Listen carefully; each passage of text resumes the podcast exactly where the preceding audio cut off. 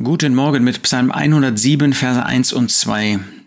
Da schreibt der Psalmist, Preist den Herrn, denn er ist gut, denn seine Güte währt ewig. So sollen die Erlösten des Herrn sagen.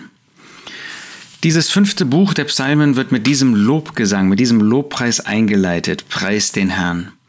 Wir leben nicht mehr in alttestamentlicher Zeit. Wir haben viel mehr. Die alttestamentlich Gläubigen, sie kannten Gott, aber Gott wohnte hinter einem Vorhang. Er wohnte in dem Allerheiligsten, da hat er seine Gegenwart verheißen, aber hinter einem Vorhang. Da konnte keiner hineingehen. Ja, der hohe Priester, aber auch nur einmal im Jahr und auch nur mit dem Räucherwerk. Er sah da gar nichts. Aber wir sind in die Gegenwart Gottes gestellt worden. Ja, auf der Grundlage des Werkes des Herrn Jesus haben wir freien Zugang zu Gott, dürfen wir Gemeinschaft haben mit Gott, sind heute schon in Christus mitsitzend in den himmlischen Örtern. Sind wir dann jetzt solche, die Gott preisen, die den Herrn preisen? Für uns ist er nicht Yahweh. Das ist er. Diese Herrlichkeit im Blick auf sein Volk Israel, sein irdisches Volk, hat er und wird er immer haben.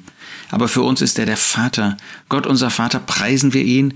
Nehmen wir das Werk des Herrn Jesus zum Anlass, ihn zu preisen.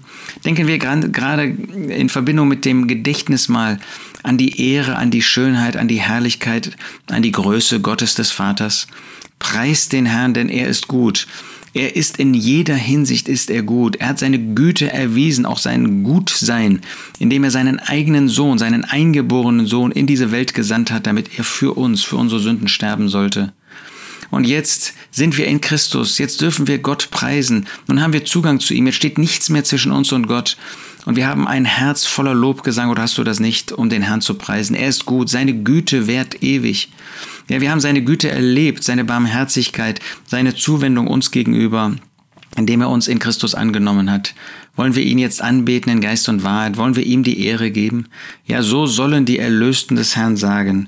Du magst in Lebensumständen sein, die schwierig sind, von denen der Psalmist hier in Psalm 107 auch berichtet, von größten, größten Nöten, in denen auch der Überrest künftiger Tage einmal sein wird.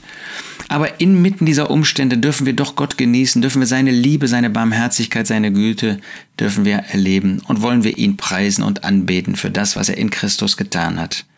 Preist den Herrn, denn er ist gut, denn seine Güte währt ewig. So sollen die Erlösten des Herrn sagen, und wir wollen das von Herzen.